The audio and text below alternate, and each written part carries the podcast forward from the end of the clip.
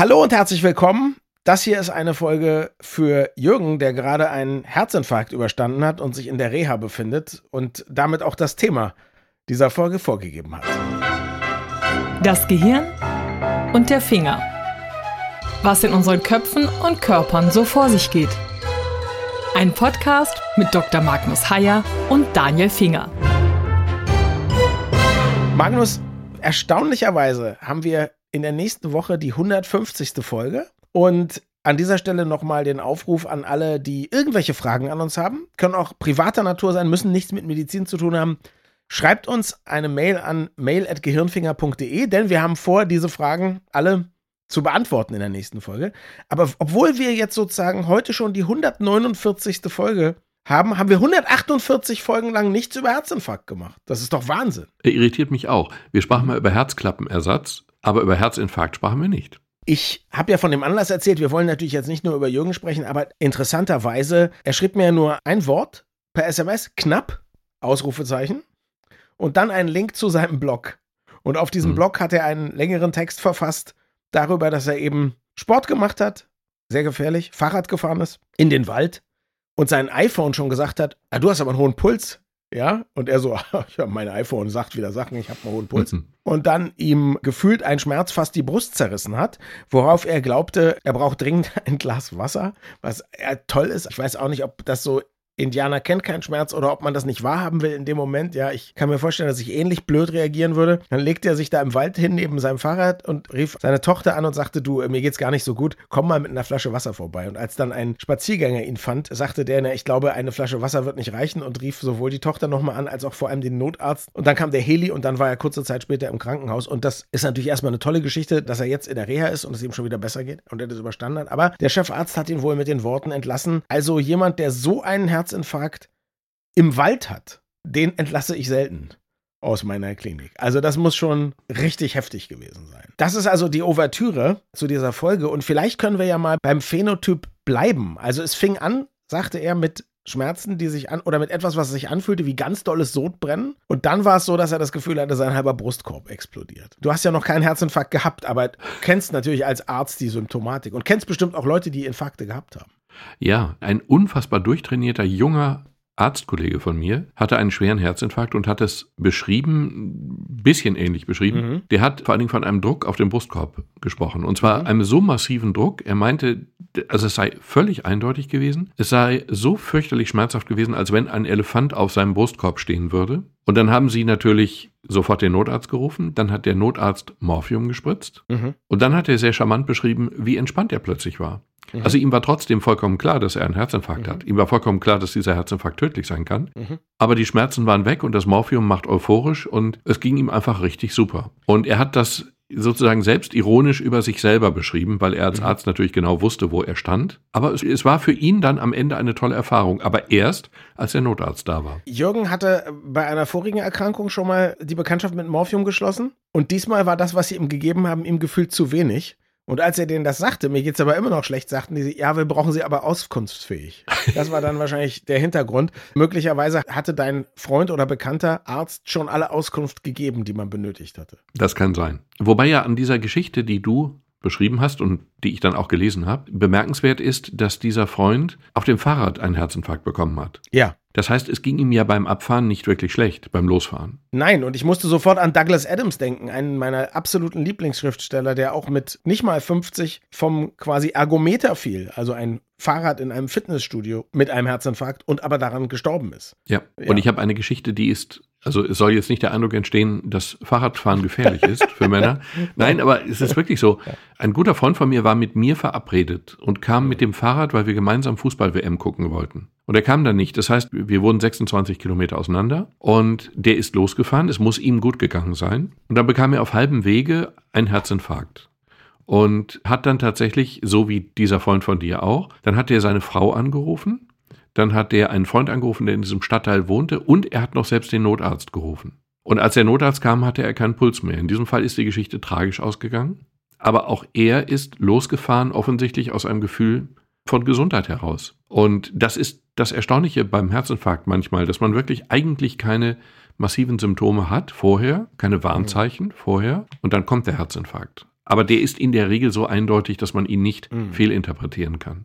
Bei Männern wohlgemerkt, glaube ich, denn ich meine, mich in einer Radiosendung von mir schon mal mit dir über Herzinfarkte unterhalten zu haben und über die Tatsache, dass bei Frauen sehr oft der Herzinfarkt nicht erkannt wird, weil die Symptome so anders sind und die Medizin männlich geprägt. Ja, drei Gründe. Das eine ist, Herzinfarkt ist bei Frauen deutlich seltener. Zumindest vor den Wechseljahren. Also es scheint einen gewissen hormonellen Schutz bei Frauen zu geben vor Herzinfarkten. Nun gibt es mit dem Älterwerden der Gesellschaft natürlich auch immer mehr Frauen ab den Wechseljahren, muss Korrekt. man sagen. Ja, ja, ja, ja. Genau.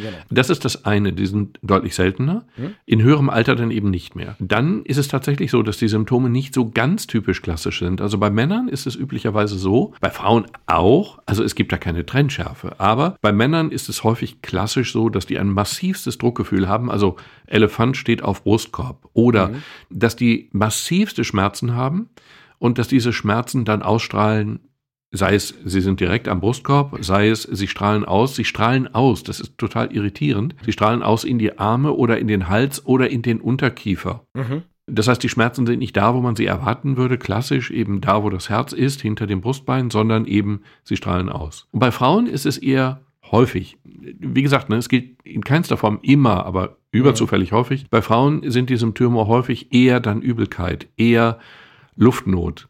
Kaltschweißigkeit kommt noch hinzu, Todesangst kommt noch hinzu. Und was ganz besonders tricky ist, bei Leuten, die einen Diabetes haben, kann es sein, dass der Herzinfarkt ohne Schmerzen verläuft. Mhm. Und das macht die Sachen dann manchmal diagnostisch etwas schwieriger. Also ich meine, du hast jetzt gerade Todesangst als Symptom genannt. Ich weiß nicht, ob das jetzt speziell bei Frauen eher war oder bei Männern. Ich Allgemein. Allgemein. okay, weil ich gerade sagen würde, okay, Todesangst als Symptom. Also wenn man irgendwo im Körper in der Nähe eines, sagen wir mal, lebenswichtigen Organes solche Schmerzen hat, hätte ich immer Todesangst. Und zwar jetzt egal, ob es Leber, Niere oder Herz oder Lunge ist, oder? Ich meine, das macht ja nun auch Sinn. Ja, aber es ist so, du hast bei solchen Leuten häufig eine Kaltschweißigkeit. Die sehen dann richtig schwerst krank aus, die schwitzen und sie schwitzen eiskalt.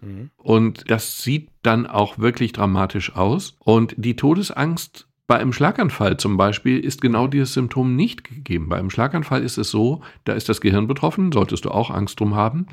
Aber du hast eben eigentlich keine Angst. Ein typisches Merkmal des Vielleicht, weil Schlaganfalls das Gehirn betroffen ist. ja, vielleicht. Ein typisches Merkmal des Schlaganfalls ist tatsächlich, dass die Leute unangemessen entspannt sind. Dass sie eben Mhm. unangemessenerweise keine Todesangst haben, obwohl sie eine halbe Seite nicht bewegen können oder nicht mehr sprechen können oder der Mundwinkel runterhängt oder wie auch immer. Und trotzdem, obwohl ihnen klar sein muss, dass das ein riesiges Problem offensichtlich ist, haben sie eben keine große Angst, sondern neigen dazu auch, ich warte noch ab, tut nicht so weh, ich warte noch ab bis morgen früh oder so. Jetzt sind wir allerdings beim Herzinfarkt und vielleicht jetzt noch mal einen Schritt zurück. Was passiert denn eigentlich? Also jetzt nicht phänotypisch, ne, die Phänomene haben wir beschrieben, das, was der Patient empfindet, haben wir beschrieben, aber was passiert eigentlich im Herzen und dann folglich im Rest des Körpers? Naja, was im Herzen passiert, ist ganz einfach so, dass die Durchblutung unterbrochen ist oder jedenfalls nicht mehr ausreicht. Mhm. Das Herz ist eigentlich eine klassische Fehlkonstruktion. Das ist richtig dämlich gemacht, denn das Herz schwimmt in sauerstoffreichem und nährstoffreichem Blut. Also es wird durchströmt, es pumpt ja Blut. Mhm. Und es könnte sich ja theoretisch aus diesem Blut heraus versorgen, tut es aber nicht. Stattdessen wird das Herz versorgt über die Koronararterien, also die Mhm. Herzkranzgefäße. Und das sind eben relativ dünne Blutgefäße. Mhm. Und diese relativ dünnen Blutgefäße, wenn die dann plötzlich verengen, aus welchen Gründen auch immer, dann können sie den Muskel, der weiterhin pumpt, nicht mehr ausreichend mit Blut versorgen. Und dann stirbt dieser Muskel ab. Oder es kommt zu einer Überleitungsstörung und das Herz bleibt stehen. Mhm. Beziehungsweise kriegt ein Kammerflimmern. Das ist dann faktisch dasselbe, als wenn es stehen bleibt. Kammerflimmern heißt, dass das Herz keine koordinierte Kontraktion mehr hinkriegt. Mhm. Dass also zwar die einzelnen Zellen sehr, sehr aktiv sind, das Herz sich aber nicht mehr koordiniert zusammenzieht und wieder entspannt. Alles macht was, aber die Pumpwirkung funktioniert nicht, weil Genau. die Pumpe nicht koordiniert sozusagen in eine So Richtung pumpt. Genau. Die Pumpe ist hö- höchst aktiv, aber sie pumpt nicht mehr. Was für Optionen hat man denn erstmal, um den Herzinfarkt, wenn er denn da ist, dann zu behandeln? Naja, also der Herzinfarkt ist sozusagen eine der zwei Sachen, wo es wirklich um Minuten geht. Also richtig ganz schnell reagiert werden muss. Man hat beim Herzinfarkt eine ganz wunderbare Möglichkeit. Man setzt einen Herzkatheter und mit diesem Herzkatheter geht man von der Leiste oder von der Ellenbeuge aus bis in das Herz hinein, unter Röntgenkontrolle, dann geht man bis in die Herzkranzgefäße hinein. Also man geht wirklich in diese verengten Gefäße hinein, bis an die Stelle, die verengt ist. Und dann kann man in dieser Stelle, die verengt ist, einen Ballon einführen, der ist ganz dünn, und dann bläst man ihn auf unter einem sehr hohen Druck. Es macht Bumm und das Kranzgefäß ist wieder frei. Mhm. Du kannst also in diesem Moment durch diese Erweiterung ein Leben retten oder wenn du sie nicht machst, stirbt der Patient, wenn er Pech hat. Und könnte man das theoretisch nicht auch schon machen, bevor es dazu kommt? Also wenn man bemerkt, dass da irgendwas verengt ist? Ja, klar, ja, ja, das kann man auch. Man kann jetzt ja zwei Dinge tun, im Herzinfarkt oder eben auch in einer anderen Phase. Man kann dieses Blutgefäß aufweiten durch mhm. einen solchen Ballon und man kann die Aufweitung durch einen sogenannten Stent, das ist. Ja, das ist so ein kleines Geflecht, was quasi aufgedehnt wird, ne? Genau, das ist ein ja. Geflecht, ein kleines Metallnetz. Und das Metallnetz wird in diese Engstelle geführt und dann eben aufgespreizt. Das ist wie eine Tunnelröhre, wenn man so will. Sehr, sehr, sehr dünn natürlich, aber wie eine Tunnelröhre. Ja, ja, quasi wie so eine Art, naja, am Ende, wenn es aufgemacht ist, ist als würde man ein kleines Stück Strohhalm sozusagen da reintun und sagen, okay, damit habe ich jetzt die Wände mal verstärkt. Genau, wie ja. ein Strohhalm. Ich wollte sagen, wie eine Pipeline, aber das ist Aha. im Moment sowieso ja. der falsche Begriff. Ja, absolut. Genau, ja. wie ein Strohhalm, ja. Dieser Strohhalm sieht aus wie ein Netz und dieser Strohhalm hält dann diese Stelle, die verengt ist, von der man vorher wusste, dass sie verengt ist, auf.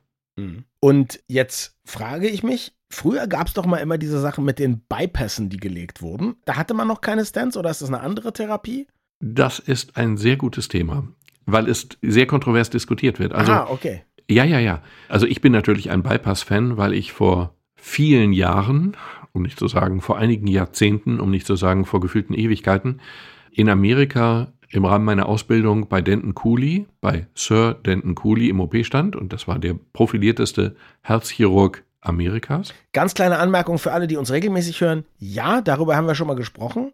Und zwar beim Thema Herzklappe. Also nicht genau das, was Magnus jetzt erzählt, aber wir sagen, Moment mal, Denten Cooley, hä, welche Folge habe ich denn? Ja, genau, es hat ja auch mit Herz zu tun. Also nicht wundern. Ja, bitte weiter. Genau. Und der war einfach ein ganz, ganz, ganz brillanter Bypass. Leger. So, und Bypass ist eben die eine Methode. Du operierst am offenen Herzen und du ersetzt ein verengtes Gefäß durch ein neues Gefäß, was du mhm. übrigens aus dem Körper selber auch heraus mhm. isolierst. Okay. Und die Alternative ist eben, dass du mit einem Katheter vor die Stelle gehst, an diese Stelle gehst und dass du sie aufweitest, das eine, und dass du dieses unter Umständen durch einen solchen Stent dauerhaft machst. Okay. Welche Therapie jetzt sinnvoller ist, ist ein massiver Streit, der bis heute nicht beigelegt ist, was auch damit zu tun hat, dass die Bypässe natürlich von Herzchirurgen gelegt werden, die Stents aber eher von Radiologen oder von Internisten. Es geht dort um wahnsinnig viel Geld. Money, money, es geht money, um money, money, money. Genau, es geht um wahnsinnig viel Geld, es geht um wahnsinnig viel Jobs. Aber es geht auch um die Frage, was ist auf Dauer sinnvoller? Und diese Frage möchte ich, kann ich, werde ich an dieser Stelle nicht abschließend beantworten, weil ich es wirklich nicht weiß. Man streitet sich wie die Kesselflicker. ich habe nur weiß, eine Frage, also dass es um Geld geht, ist klar, aber streitet man sich jetzt nur darum, was am Ende effektiver ist oder länger hält oder seltener schief geht? Oder ist hauptsächlich das Argument, zum Beispiel der jetzt Stand-Befürworter, Moment mal, wir müssen eben den Brustkorb nicht öffnen. Weil das ist ein Argument, was ich, wenn alles andere statistisch gleich wäre, würde ich sagen, ja, das ist auf jeden Fall besser, mal nicht den Brustkorb öffnen zu müssen. Ja, und auch keine Herz-Lungen-Maschine zu brauchen und so. Ja. Das sind ja alles schon auch Risikofaktoren. Mhm. Ja. Aber wie gesagt, man streitet sich, man streitet sich massiv. Und was da letztlich die wahre Antwort ist, weiß ich nicht. Aber es ist natürlich überaus charmant, wenn man statt den Brustkorb zu öffnen, schlicht und einfach nur in der Leiste in eine Arterie geht und dann eben bis zum Herz vorstößt und der Patient dabei noch nicht mal unter Vollnarkose stehen muss. Mhm. Das ist schon toll. Ich hatte neulich ein Gespräch mit einem Freund, der, naja, der Punkt ist einfach der, er beschrieb folgende Situation. Eine mhm. Patientin kam zu ihm in die Praxis und klagte über Rückenschmerzen. Mhm. Und so ein Druckgefühl und über Rückenschmerzen. Und es stellte sich schnell raus, dass die Frau schlicht und einfach einen Herzinfarkt hatte. Mhm. Die hatte keine Rückenschmerzen, also sie hatte auch Rückenschmerzen, aber das war eben bei ihr so, dass der Herzinfarkt sich eben in Schmerzen, ausstrahlenden Schmerzen in den Rücken äußerte. Okay. Übrigens, interessanterweise, jetzt könnte man meinen, Moment mal, der Daniel hat doch gesagt, Frauen haben so untypische Symptome. Ich weiß, dass ich bei einer bestimmten Art Rückenschmerzen bei meinem Freund und Orthopäden war, der auch gesagt hat, naja, wir sollten trotzdem dich mal zum Kardiologen schicken. Eine sehr begabte Kardiologin war das dann übrigens, weil es eine bestimmte Art von Herzinfarkt gibt, also eine kleine Chance, dass man eben Rückenschmerzen hat, ziemlich genau in der Mitte des Rückens. Da könnte sich dahinter auch sowas verbergen. Also das ist was, was es offensichtlich auch wieder bei Männern wie bei Frauen ab und zu gibt. Ich hatte damals keinen solchen Herzinfarkt. Okay, Mhm. aber diese Patientin Genau. schon. Und diese Frau hatte eben Rückenschmerzen und sie wollte eben einfach eine Spritze.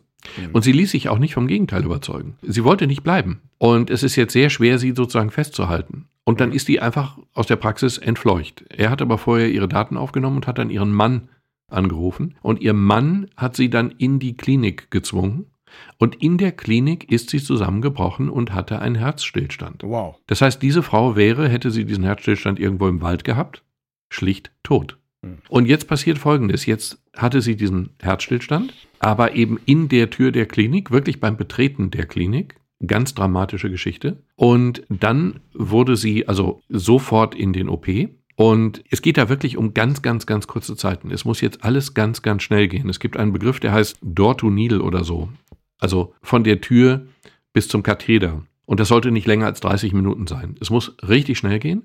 Und es ging bei ihr richtig schnell. Und dann hat man eben eine Ballondilatation gemacht. Mhm. Dann hat man Stents Dilatation gesetzt. von, von Aufdehnen, ja, nicht von Genau. Dilettanten oder so. Genau, Dilatation, nicht die, naja gut. Und dann hat man das aufgedehnt und dann hat man solche Stents gesetzt und dann war die einen Tag später wieder fit. Also sie war eigentlich sofort wieder fit. ja. Und das ist auf der einen Seite natürlich fantastisch, toll, traumhaft, unglaublich, Mhm. weil diese Patienten wären früher einfach tot gewesen. Mhm. Und auf der anderen Seite natürlich auch ein Risiko, weil diese Patienten überhaupt nicht begreifen, in welcher Situation sie gewesen sind. Sie hat den Ernst der Lage auch hinterher in keinster Form begriffen. Da, Entschuldige bitte, aber dazu gehören ja zwei Komponenten. Also einmal eine Therapie, die einem gar nicht so krass vorkommt und eine Ja. nicht daseinende Narbe auf dem Brustkorb und so. Ja. Aber, aber ein bisschen Blödheit gehört auch dazu. Nein, Blödheit würde ich nicht sagen. Wir sprechen von Indolenz. Indolenz ist ein eleganterer Begriff, es heißt aber im Grunde dasselbe. Also Okay. vornehm übersetzt Gleichgültigkeit gegenüber dem eigenen Körper. Also Weniger vornehm expansive übersetzt Indolenz massive Blödheit. Stelle. Ja, okay. Hm. Per Also persistente, expansive Indolenz, wenn ich das mal So sagen ist es. darf. Ja. Genau. Und natürlich hast du recht. Natürlich kommen die zwei Faktoren zusammen. Mhm. Aber du hast eben tatsächlich die Möglichkeit, dich der Illusion hinzugeben, dass es eigentlich gar nicht so schlimm war, weil eigentlich war ja gar nicht viel. Gut, Mhm. die Frau war klinisch tot, sie ist zusammengebrochen und hatte einen Herzstillstand. Aber das hat sie ja nicht mehr gemerkt. Und kurz danach wurde sie wach und es war alles wieder gut. Und dann machte sie, glaube ich, wenn ich mich richtig erinnere, hatte sie dann auch gleich wieder eine Zigarette im Mund oder so ähnlich. Das ist natürlich dann schon auch ein Problem, dass die Leute nicht begreifen, dass sie gerade an der Schwelle des Todes gestanden hatten. Nun ist es nicht eine einmal in der Geschichte der Medizin vorgekommen, dass man jemandem, der Krebs hat, erklärt, man könne gar keine Chemo mehr machen und würde das jetzt palliativ behandeln und derjenige denkt, Mensch, ist ja super, ich brauche nicht mal eine Chemo. Also ich meine, das meine ich nicht ironisch. Also es ist, Ja, also ja, es klar. Ist, Ja, ja, und das, ja. ich habe ja gesagt, eben, man muss schon ganz schön blöd sein. Das würde ich bei der Infarkt-Story auch noch glauben. Bei der anderen Variante, glaube ich, gibt es natürlich auch so ganz viele Sachen wie Selbstschutz und so weiter und so fort, Mhm. die dann anspringen, wo man den Leuten vielleicht nicht mal was Übles bescheinigen kann oder nicht mal mangelnde Intelligenz bescheinigen. Also da gibt es ja nun sehr viele wunderliche Sachen. Ich würde trotzdem sagen, es ist schön, dass es diese Therapie gibt. Es ist ein Traum, dass es diese Therapie gibt. Aber, und jetzt nochmal wirklich, wirklich, wirklich der lautstarke Appell, auch dein differenzierter Freund Mhm. hat ja im Wald mit seinem Fahrrad erstmal ziemlich viel Unsinn gemacht. Er hat zur Kenntnis genommen, dass er ein Problem hat. Er hat zur Kenntnis genommen, dass die Apple-Uhr, die Apple Watch ihm da Warnungen um die Ohren gehauen hat. Und dann wollte er es langsam zurückfahren. Er dachte, glaube ich, mit einem Schluck Wasser wird es schon besser gehen. Aber wie gesagt, vielleicht ist das auch Tapferkeit zur falschen Sta Zeit, weißt du, am falschen Ort. Genau, und dann rief er seine Tochter an. Das ist aber nicht die richtige Adresse, nicht die erste richtige Adresse. Er kann seine Tochter anrufen, aber bitte erst nach dem Notarzt. Und die Geschichte bei ihm war ja auch die, dass es deswegen gut gelaufen ist, weil Weil jemand vorbeikam. Ja. genau ein zufällig vorbeikommender rief dann eben den Notarzt an. Dann kam der Notarzt, dann kam ein Hubschrauber, dann brachte der Notarztwagen ihn die paar hundert Meter oder zehn Meter zum Hubschrauber und dann wurde er in die Klinik geflogen und zack war er da auf dem Tisch. Das ist natürlich unfassbar gut gelaufen und es ist ein unglaubliches Privileg, dass wir in einem Land leben, in dem es diese Versorgungsstrukturen gibt. Mhm. Denn also in den allermeisten Ländern dieser Welt wäre er an diesem Herzinfarkt schlicht verstorben. Und das war auch noch in Bayern, ein Bundesland, was extrem gut ausgerüstet ist. Da sind sie sehr auf Zack. Also ich möchte nicht in Naja, an- anderen Bundesländern die Rettungskräfte dissen, aber ich habe schon sehr, sehr viele Geschichten gehört von Leuten, wo es dann wirklich sehr, sehr schnell ging in Bayern. Ja. Ja, aber in Bayern ist es natürlich so, das ist schon sehr viel Landschaft und sehr wenig Leute. Da hast du zum Teil natürlich lange Anreisewege. Also ich zum Beispiel wohne hier im Ruhrgebiet, also da Nein, bin ich deswegen lieber haben wir so viel. Helis. also bei mir, bei mir ist eine Herzfachklinik, weiß ich nicht, zehn Kilometer entfernt oder so. Das ist schon beruhigend nah dran. Ich bin aber nicht deswegen hier hingezogen, wenn ich das sagen darf. Nee, und vor allem ist es ja auch so, dass dann trotzdem kann es dir passieren, dass der Rettungswagenfahrer sagt, nee, ich werde mich jetzt nicht zu sehr beeilen, hör mal, ich bin noch müde von gestern. Ne? Also das, das Wir wollen ja da gemeinsam dann, kein Risiko eingehen, ne? genau, genau, so das trinken wir erstmal ein. Okay, also es ist aber schön auf jeden Fall, dass es so viele Möglichkeiten gibt. Während man auf den Notarzt wartet, hilft es dann, ein paar Aspirin zu schlucken? Und ich meine jetzt normale Aspirin, die man dabei hat, weil Aspirin ja auch als Blutverdünner eingesetzt wird. Oder ist es, wenn man einen Herzinfarkt hat, schon zu spät? Nee, würde ich nicht machen. Also erstens glaube ich, also diese Aussage ist jetzt ohne Gewähr. Ich glaube, dass es für einen Herzinfarkt bereits zu spät ist. Oder beim Herzinfarkt bereits zu spät ist. Und zweitens würde ich jetzt nicht sozusagen Dinge verunsichern, die dann in der Behandlung kommen. Mhm. Wir haben innerhalb von ein, zwei, drei, vier Minuten ist ja in der Regel ein Notarzt da. Und da sollte man jetzt erstmal gar nichts machen. Mhm. Man sollte den Notarzt rufen, man sollte keine Sekunde zögern, ihn zu rufen. Man sollte es über 110 oder 112 tun. 112 ist der richtige Weg, glaube ich. 110 geht aber auch, weil die verbinden dann weiter. Und dann bitte, bitte, bitte nicht warten, bitte nicht die Familie anrufen, bitte nicht Freunde anrufen, bitte nicht die Tochter herbeirufen. Das ist alles Quatsch, denn die Tochter kann im Zweifel ja nichts tun. Mhm. Der Notarzt kann.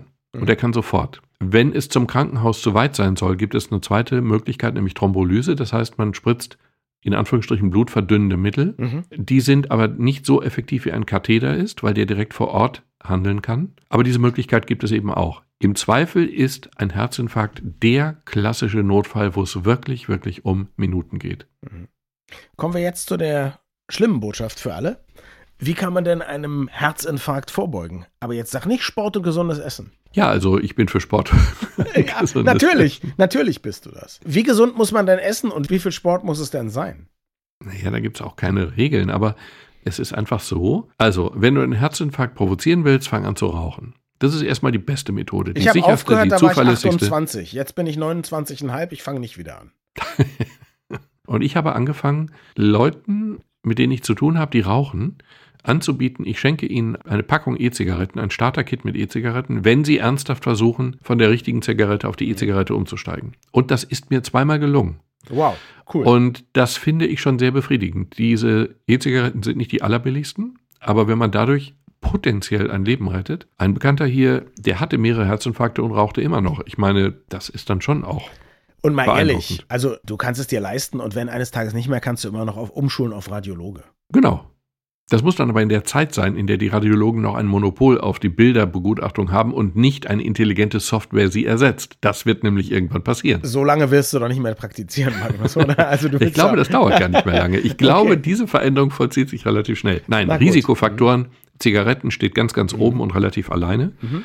Risikofaktoren weitere sind hoher Blutdruck. Mhm. Den sollte man kennen, mhm. den eigenen Blutdruck. Den kann man nämlich behandeln, indem man zum Beispiel Gewicht verliert oder indem man schlicht und einfach Medikamente nimmt, die zu den meistverordneten gehören und die schlicht und man kennt Risiken und Nebenwirkungen mhm. dieser Medikamente, es lohnt sich. Diabetes mellitus ist ein Risikofaktor, okay. Fehlende Bewegung ist ein Risikofaktor oder fehlender Sport ist ein Risikofaktor. Und was gibt's noch? Cholesterinspiegel, klar.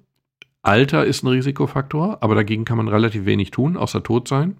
Aber man sollte es zumindest wissen, dass man mit zunehmendem Alter eben ein höheres Risiko hat und ein Teil des Risikos liegt einfach auf den Genen. Also wenn du in deiner Familie eine Geschichte von zahlreichen Herzinfarkten hast, dann ist das Risiko bei dir größer und du solltest schlicht und einfach peinlichst darauf achten, dass du nicht anfängst zu rauchen und auch nicht zu fett wirst und dich ein bisschen bewegst. Wie viel Sport, was für Sport daher? Darüber gehen die Meinungen massiv auseinander. Überhaupt Sport. Ich bin ja schon zufrieden, wenn meine Patienten einfach viel spazieren gehen. Wenn du Sport aus Gesundheitsgründen machst, dann gilt eine Regel, die, die ich mal von Herrn Wessinghage, Thomas Wessinghage, sagt mir leider wird nur den Älteren was sagen, der war mal zehn Kämpfer, okay. wenn ich mich nicht völlig irre. Und der sprach immer davon, lieber nicht am Stück, sondern in Scheiben. Also statt einmal in der Woche einen Marathon zu laufen, lauf lieber fünfmal in der Woche fünf Kilometer oder auch nur drei. Mhm. Also lieber jeden Tag eine halbe Stunde Fahrrad fahren, als einmal am Wochenende eine Sechs-Stunden-Tour. Genau. Also häufig ist besser als selten viel. Häufig wenig ist besser als selten viel. Und äh, welche Sportart du am Ende machst, ist eine Frage des persönlichen Geschmacks. Ich liebe Radfahren, andere gehen joggen, das hasse ich. Ich sehe da immer so unvorteilhaft bei aus. So. Ich liebe Brunch, das ist eine tolle Sportart. Brunch heißt dann aber zum Buffet gehen und wieder zurückgehen, oder nee, was meinst du? Hauptsache, man isst ausgiebig. Aber das zählt nicht, ne? Ich, ich, Doch, wenn du, wenn der Weg zum Buffet sehr lang ist ja. und eine Treppe dazwischen, ja. würde ich ja schon einverstanden sein. Es geht um die Regelmäßigkeit, dass der Puls ein bisschen hochgeht. Hm. Und da wäre es schon gut, zum Beispiel eine Angst vor Aufzügen zu entwickeln und dann nur noch die Treppen zu gehen. Ich beobachte bei uns im Ärztehaus aber, dass selbst junge Leute lieber fünf Minuten auf den Aufzug warten, statt eine Etage Treppe zu laufen. Das irritiert mich dann schon ein wenig. Du kennst ja meinen äh, guten Freund und Kompagnon Sven, der nun wirklich sehr sportlich ist und wirklich zeitweilig sechsmal in der Woche ins Fitnessstudio geht oder ging zumindest. Und das fand ich auch immer interessant, dass der konsequent immer den Fahrstuhl sowohl rauf als auch runter genommen hat. Und zwischendurch sich aber verausgabt hat. Ich meine, der war immer viel sportlicher als ich, aber das mit dem Treppensteigen, das war irgendwie tabu. Ja, das ist bemerkenswert. Das finde ich auch. Als ich in Amerika war, ich war bei Denton Cooley im Herz-OP, ich glaube, ich habe es noch nicht erwähnt. Haha. Ich glaube auch. ich habe in Amerika zwei Typen von Leuten kennengelernt, die mich beide beeindruckt haben. Die durchtrainiertesten, sportlichsten Menschen, die ich jemals gesehen habe und die fettesten Menschen, die ich jemals gesehen habe, die niemals auch nur einen Meter zu Fuß gehen würden, wenn es vermeidbar ist. So. Und die Durchtrainierten haben mich aufgefordert, sie in ein Fitnessstudio zu begleiten. Dort gibt es dann zum Beispiel einen Treppensimulator. Mhm. Das heißt, du bist dann auf einer Treppe, einem unendlichen Band. Ein sogenannter Stepper, kenne ich, ja. Mhm. Okay, nennen wir Stepper, Anglizismen helfen da total weiter. Also jedenfalls ein Treppensimulator. Nein, es gibt ja Leute, die gehen in Fitnessstudios und die fragen sich jetzt, was meint ihr denn mit Treppensimulator? Und ich wollte kurz sagen, das genau. ist der Stepper. Okay. Okay, dann gibt es einen Stepper und auf diesem Stepper laufen sie eine halbe Stunde bergauf sind aber auf dem Weg in das Fitnessstudio und auf dem Weg zu dem Stepper selbstverständlich Aufzug gefahren. Natürlich. Weil sie überhaupt nicht auf den Gedanken kommen können, eine Treppe zu benutzen, es sei denn, sie ist in ihrem Fitnessclub und heißt Stepper. Halt. Das ist jetzt natürlich viel zu kurz gedacht, Magnus. Du denkst natürlich, die Leute gehen dahin, um wirklich Bewegung zu bekommen. Das ist natürlich nicht so. Die meisten Leute gehen da einfach hin, um irgendwie hinterher entweder zu wissen oder lautstark zu behaupten, sie hätten Sport gemacht. Und dafür braucht man eine Zahl, nämlich zum Beispiel, wie viele Einheiten Stepper man in welcher Geschwindigkeit oder in welcher Schwierigkeit in dieser halben, dreiviertel oder ganzen Stunde geschafft hat. Und da schafft man natürlich mehr, wenn man vorher ganz sanft mit dem Aufzug anreist. Das steckt dahinter. Ich befürchte, dass du genau recht hast. Ich, ich, ich weiß, dass ich einfach, dass du recht hast. Ich möchte aber darauf hinweisen, dass ich in Aufzügen dort in Amerika wiederum immer Angst hatte, weil wie gesagt, es waren zum Teil bizarr adipöse Leute dort. Jetzt lass uns mal ganz kurz eine Sache noch klären, weil du von Angst gesprochen hast. Und es gibt mir noch eine Frage, die ich vorbereitet habe. Ich meine mich zu erinnern, als ich mal ein paar Rückenschmerzen auch hatte, wo ich nicht genau weiß, was war das. Ist das in der Brust, ist das im Rücken und so. Ich meine, dass damals, welcher Arzt auch immer es war, mich gefragt hat, wie verändern sich denn die Schmerzen, wenn du jetzt dich anstrengst? Also wenn du zum Beispiel mhm. läufst oder Fahrrad fährst oder so. Und ich mhm. sagte, ja, dann werden sie eigentlich besser. Und das galt dann als gutes Indienst. Kann man das so sagen, mhm. dass wenn es bei Belastung eher besser wird oder auf jeden Fall nicht schlechter, dass es dann wahrscheinlich nichts mit irgendwie einer Herzproblematik zu tun hat? Oder würde das zu weit gehen? Also ich würde mich nicht darauf verlassen, aber es ist natürlich ein Indiz, denn eigentlich, wenn das Herz jetzt mehr gefordert ist und mehr pumpen müsste und es gleichzeitig eine Unterversorgung im Herzmuskel gibt, dann müsste die Symptomatik ja eigentlich schlimmer werden, wenn du dich bewegst, wenn du mhm. Rad fährst, wenn du läufst, wenn du, wie auch immer. Reicht mir zuverlässig mäßig nicht aus, aber ist trotzdem natürlich als Indiz gar nicht so schlecht. Also ich kann nur sagen, allen, die äh, Probleme mit dem Herzen haben, wünschen wir an dieser Stelle gute Besserung. Und allen, die noch keine Probleme haben, aber Angst vor Problemen, wünschen wir die seelische Stärke, demnächst sich mehr zu bewegen und vielleicht etwas weniger ungesunde Sachen zu essen. Dem kann ich nicht viel hinzufügen. Nee, eigentlich gar nichts. Genau. Und schreiben Sie uns ruhig, wenn Sie aufhören wollen zu rauchen, an mail.gehirnfinger.de. Wer weiß, Magnus ist ja offensichtlich sehr großzügig mit E-Zigarettensets. Danke fürs Zuhören und bis zum nächsten Mal. Wir freuen uns immer über Feedback an mail.gehirnfinger.de.